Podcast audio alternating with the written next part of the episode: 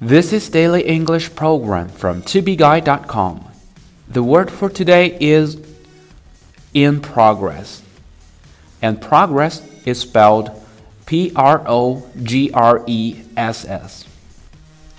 我们知道 progress 意思是进步、进展。那么 in progress 作为一个短语，意思是正在进行中。 they will remain a work in progress, and it should get better with time. 这项工作仍然在进行中，随着时间推进会越来越好。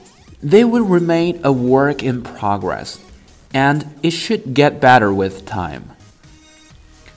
Clearly, Facebook and its relationship with social games is still a work in progress. 显然，Facebook 公司在社交游戏这个项目上还有一段路要走。Clearly, Facebook and its relationship with social games is still a work in progress. Hey, being a photographer is so cool. I get a plan now.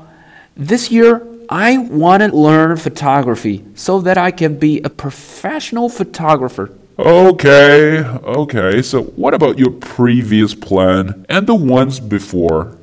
You've told me a thousand times about your plans. Um, well, they're still in progress. For more video series of my show, please check out my website at tubeguy.com or follow us on WeChat.